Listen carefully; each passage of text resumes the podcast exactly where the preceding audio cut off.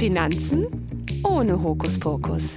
Der Podcast Ihrer Volksbank in Südwestfalen. Wir besprechen Ihre Fragen rund um Finanzen, Absicherung und Vermögen. Hallo, ich bin Sven aus Lüdenscheid und ich habe mich schon immer gefragt, ob man in ETFs sparen sollte.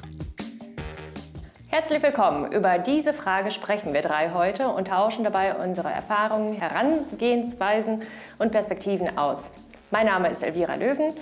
Ich bin im Kundendialogcenter beschäftigt der Volksbank in Südwestfalen. Hallo, ich bin Niklas Langenbach und arbeite ebenfalls als Kundenberater im Kundendialogcenter der Volksbank.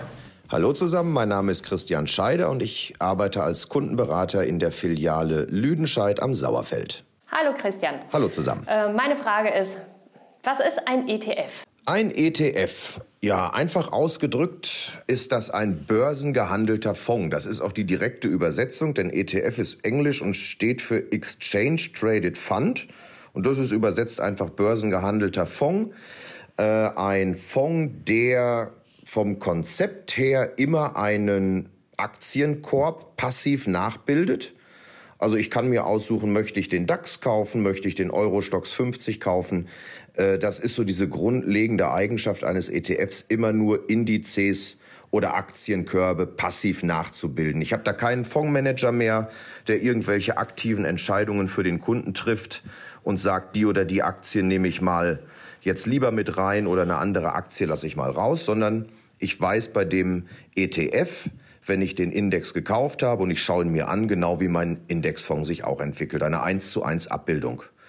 Börsengehandelt bedeutet im Vergleich zu einem normalen gemanagten Fonds, ich kann den Fonds jederzeit an Wertpapierbörsen kaufen oder verkaufen. Ich habe also nicht diese einmal Kursstellung am, am Börsenende, sondern den kann ich kaufen oder verkaufen wie eine Aktie.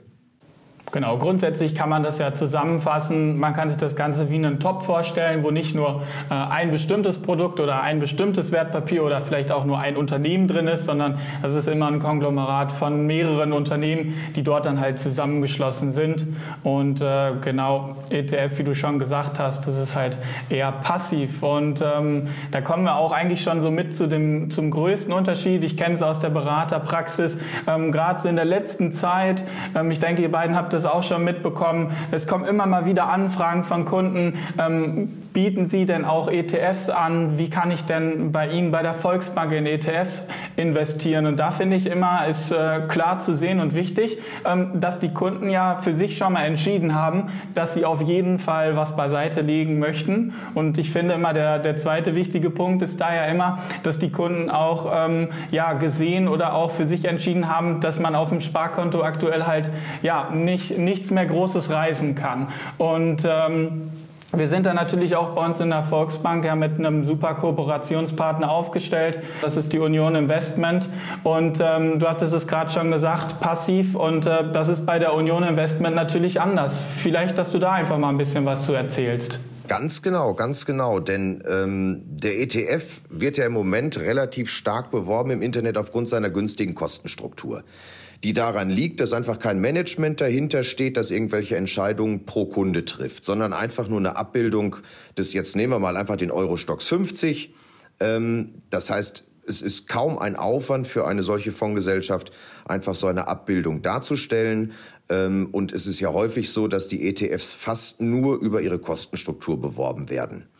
Ähm, der Vorteil der Union Investment ist natürlich, dass wir hier ganz andere Fondsstrukturen für den Kunden darstellen können. Wir haben natürlich die, die aktiv gemanagten Fonds, wo der Fondsmanager über eine Streuung in seine favorisierten Titel ähm, für den Kunden eine Überrendite zum Markt erzielen möchte. Und das ist auch immer der Hintergrund der aktiven Steuerung. Viel wichtiger finde ich allerdings, bei dem ETF muss ich als Kunde immer selber zusehen, wie streue ich denn mein Geld. Wenn ich also in mehr als eine Anlageklasse will, dann muss ich immer gucken, welchen ETF kaufe ich, wann verkaufe ich ihn wieder.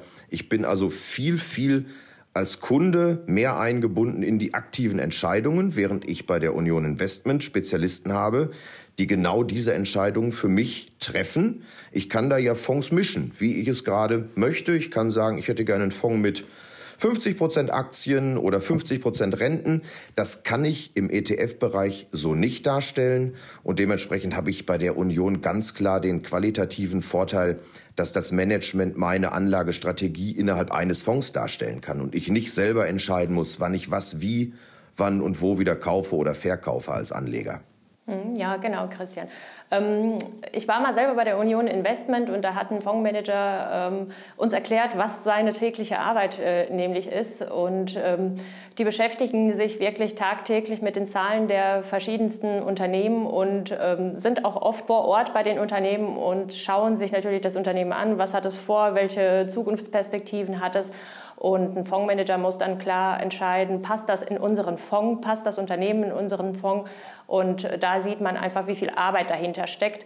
Und da muss sich der Kunde einfach nicht, ähm, ja, nicht kümmern wie bei einem ETF. Genau. Für mich der größte Vorteil, ähm, ganz klar qualitative Unterstützung eines, eines wirklich guten Managements. Hinten dran äh, erspart dem Kunden eine Menge Stress.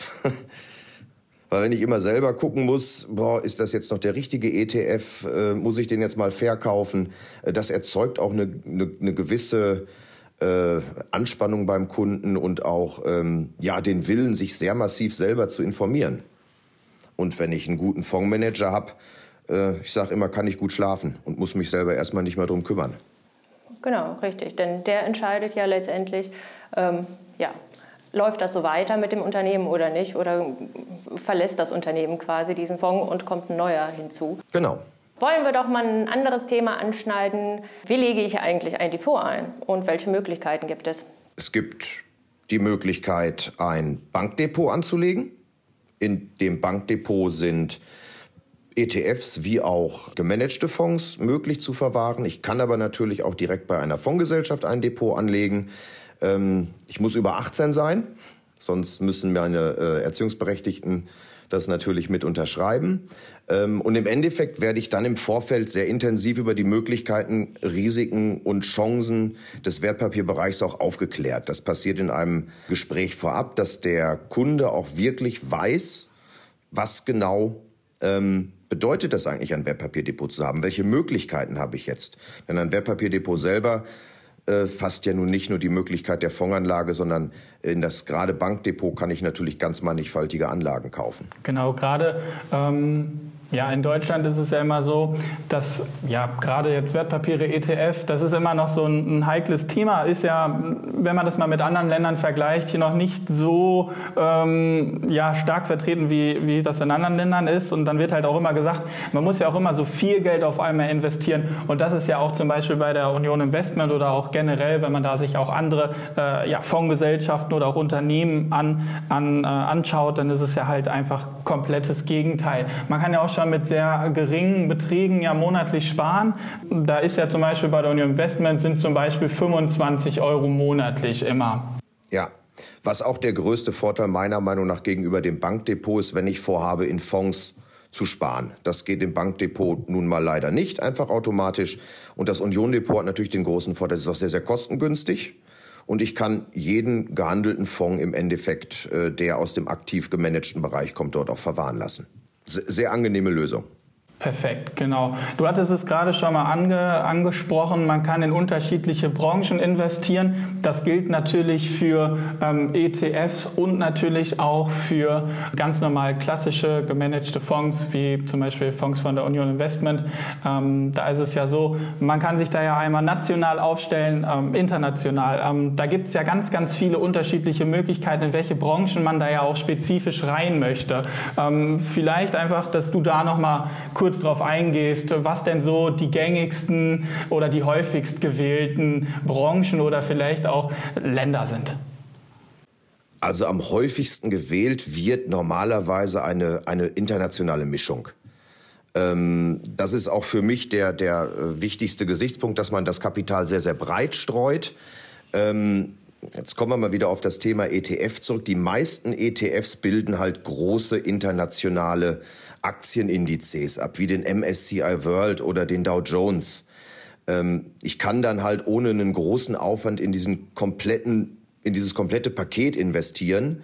Das kann ich natürlich über den gemanagten Fonds auch, wo ich da dann noch den Vorteil habe, dass der Fondsmanager nochmal separat eine Gewichtung reinbringen kann, seiner Meinung nach die besten Werte überbewerten kann und schlechtere Werte einfach auch mal unterbewerten kann. Im Endeffekt gibt es die Anlageklassen in beiden Richtungen. Ich kann auch über einen äh, passiv gemanagten Fonds bei der Union Investment in einen Index einsteigen.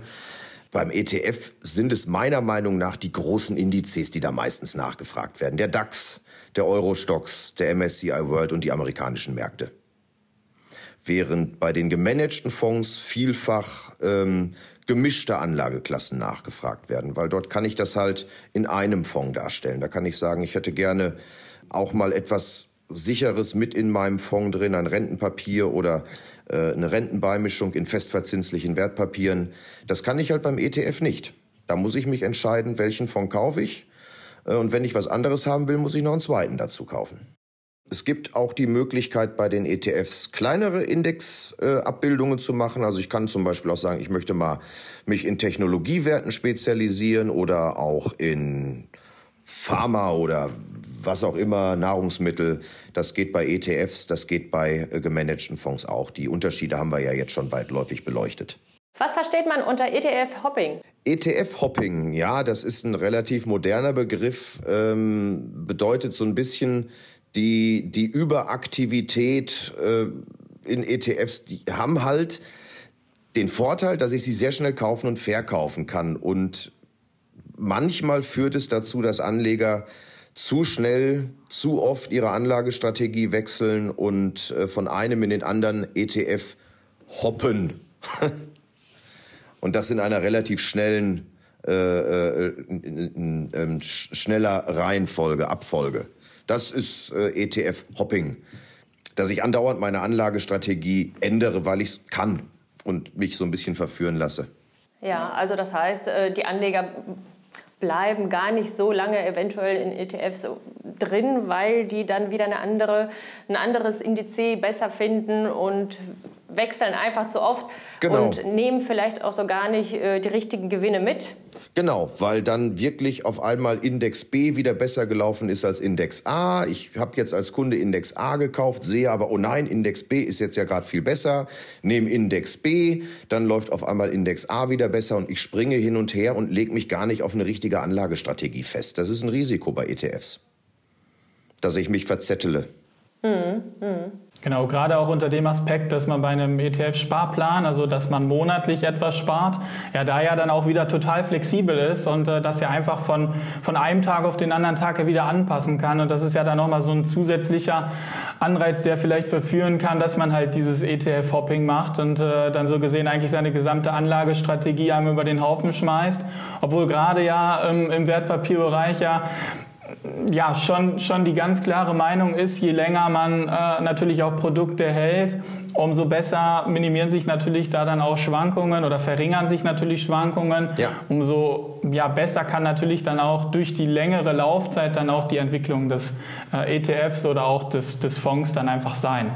Genau, genau. Also gerade im Wertpapierbereich sollte man sich an seine eigene Strategie auch halten und sie durchziehen. Ähm, das ist für mich ein entscheidender ein entscheidender Fakt für Erfolg am Wertpapiermarkt. Denn wenn ich ständig meine Strategien verlasse und mich neu aufstelle, dann kriege ich keine Konstanz rein. Und Konstanz und ein Einhalten äh, der Planung, das hat sich in den letzten Jahrzehnten bewiesen, ist eigentlich der Hauptschlüssel neben einer Langfristigkeit zum Erfolg an den, an den äh, Wertpapiermärkten. Du, wenn ich so Wertpapiere kaufe, Christian, ähm, dann kommen ja auch Kosten auf mich zu. Ja. Ähm, wie halte ich diese möglichst gering? Das kommt natürlich darauf an in der Auswahl. Das hatte ich ja gerade schon mal angemerkt, ist natürlich der ETF aufgrund äh, des fehlenden Managements sehr, sehr günstig in der Anschaffung. Teilweise wird es dann wieder ad absurdum geführt, wenn die Anleger äh, äh, dieses Hopping betreiben. Dann zahle ich häufig kleine Summen, aber ich zahle sie nun mal, denn ich habe ja die Börsengebühr auf jeden Fall dabei. Und hierbei muss man auch unterscheiden, ja, dass die ETFs in sich unterschiedliche Gebühren, aber insgesamt relativ günstig zu kaufen sind und zu verwalten sind. Also der ETF ist tatsächlich von der reinen Kostensituation günstiger als der ähm, aktiv gemanagte Fonds. Unterm Strich muss ich allerdings sagen, wenn ich da auch wirklich zu oft die Strategie wechsle, habe ich den Vorteil wieder weg. Und der Vorteil der Anlage in einem gemanagten Fonds ist natürlich die Stetigkeit und das Management dahinter, das dann im Endeffekt auch dazu führt, dass ich eben nicht diese ständigen Strategiewechsel habe. Auch wenn ich dann vielleicht etwas höhere Kosten habe, habe ich auf jeden Fall eine stetige und qualitativ sehr hochwertige Unterstützung in meiner Anlagestrategie. Denn die setzt für mich ein Spezialist um und ich muss nicht ständig versuchen, sie selber anzupassen, denn dann habe ich auch im ETF auf einmal höhere Kosten, wenn ich ständig wechseln muss. Also wichtig ist, eine einmal gewählte Strategie langfristig durchzuziehen, denn Wechsel kosten im Wertpapierbereich. Und das ist im Endeffekt eine, eine ganz klare Strategie zu sagen, das, was ich jetzt einmal geplant habe, das ziehe ich als Kunde auch mal durch ähm, wechsle nicht ständig die Strategie und erzeuge dadurch auch nicht ständig neue Kosten. Ja, so halte ich dann auch natürlich meine Kosten gering und habe auch natürlich mehr Zeit. Denn wenn ich immer ständig hin und her wechsle, dann muss ich ja auch ständig mehr Zeit dafür nehmen. Ja. Äh. Genau, genau. Nur wie gesagt, äh, kostentechnisch sind die ETFs natürlich sehr günstig. Die kosten irgendwo so zwischen 0,2 und 0,5 Prozent pro Jahr das muss man einfach zugeben, da sind sie, sind sie wirklich eine, eine kostengünstige Alternative. Das kann man ja auch nicht wegreden. Und wenn ich eine vernünftige Strategie habe, dann spricht auch nichts dagegen, wenn ich mir die Zeit nehmen möchte, als Anleger sie mit ETFs umzusetzen. Deswegen sagst du oder kann man grundsätzlich sagen, dass, dass auch ETFs dann für Börsenneulinge auf jeden Fall auch geeignet sind? Ja, also wenn der Börsenneuling. Oder auch generell aktiv gemanagte Fonds. Ne? Also das ist ja beides dasselbe, also beides sind ja Möglichkeiten. Genau, der aktiv gemanagte Fonds hat meiner Meinung nach für den Börsenneuling ganz klar den Vorteil, er kann sich relativ entspannt zurücklehnen und mal sehen, was der Fonds macht und mal schauen, wie arbeitet denn das Management. Ähm, aber ein Börsenneuling, der sich im Endeffekt an seine dann einmal gewählte Anlagestrategie hält, kann natürlich auch mit ETFs anfangen. Denn die Sicherheit, ist ja bei beiden Fonds gegeben. Es sind beide Sondervermögen. Äh, dementsprechend spricht er jetzt aus reinen Rückzahlungsgründen nichts gegen. Ich persönlich bin trotzdem weiter Fan von gemanagten Fonds, gerade für Anfänger, weil gerade im Anfang ist es schön, wenn ich nicht ständig über meine eigene Anlageentscheidung philosophieren muss, sondern, sondern mich darauf verlassen kann, dass das gut gemanagt wird für mich. Genau, also grundsätzlich, das ist auch so vertreten, meine Meinung. Wichtig ist erstmal, dass äh, ja, vielleicht man selber sich auch den, den Gedanken fasst, dass man auf jeden Fall was sparen muss und auch was beiseite legen kann und auch sollte. Und ähm, ob man das jetzt vielleicht am Anfang mit einem ETF macht oder ob man vielleicht das über einen aktiv gemanagten ähm, Fonds macht, da, da denke ich, dass der, der, der wichtigste Punkt erstmal ist, dass man überhaupt anfängt. Genau, genau. Genau, und mit 25 Euro monatlich ist es ja wirklich kein Postenpunkt, über den man groß äh, reden muss. Das wird sicherlich jeder junge Mensch äh, zur Seite legen können. Und wenn man so ein Jahr lang vielleicht in einen Unionssparplan ähm, gespart hat, da kann man einfach das Ganze verfolgen, wie hat sich dieser Fonds entwickelt und möchte ich vielleicht im nächsten Jahr mehr reinsparen. Und der Sparplan hat ja wirklich die Funktion, dass man äh, ja, mal mehr sparen kann, mal aussetzen kann, je nach finanzieller Situation, wie es bei einem ist. Ähm, ja, oder auch mal vielleicht auch eine neue Risikoklasse auszuprobieren, wenn man klein anfängt ähm, oder beziehungsweise äh, risikoscheu anfängt, wo man nicht so viel Risiko eingehen möchte, dass man vielleicht ein Jahr später sagt, hm, jetzt möchte ich auch doch vielleicht ein bisschen Risiko eingehen, um meine Gewinne dann zu erhöhen und schauen einfach, äh, was am Ende rauskommt. Ja, genau. Das ist das Schöne, die Flexibilität, die man sich da im Endeffekt sichert. Auch als Einsteiger. Super. Man fängt klein an, man fängt vielleicht noch nicht mit so einer hohen Risikoklasse an und kann das dann im Zuge seiner Erfahrungswerte immer weiter anpassen. Ja, Christian, vielen Dank für die Aufklärung. Ich denke, jetzt äh, wissen wir alle ein bisschen mehr über ETFs und äh, Sparpläne. Ja, das war jetzt das Thema ETF. Wir haben natürlich auch noch andere spannende Themen für euch vorbereitet. Ähm, wenn Fragen sind, wir stehen natürlich gerne zur Verfügung, telefonisch, per Mail oder auch per Chat. Meldet euch einfach, wir können gerne einen Termin ausmachen und dann eure Fragen natürlich klären. Danke, dass du dabei warst. Gerne. Und bis demnächst hoffentlich. Ja, sehr gerne. Hat Spaß gemacht. Super, ciao. Tschüss. Mehr zu diesem Thema und weitere informative Folgen unseres Podcasts finden Sie online unter www.echt-kompetent.de. Haben auch Sie eine Frage rund um Ihre Finanzen, Ihre Absicherung und Ihr Vermögen, die wir im Podcast besprechen sollen? Dann kontaktieren Sie uns gerne. Finanzen ohne Hokuspokus.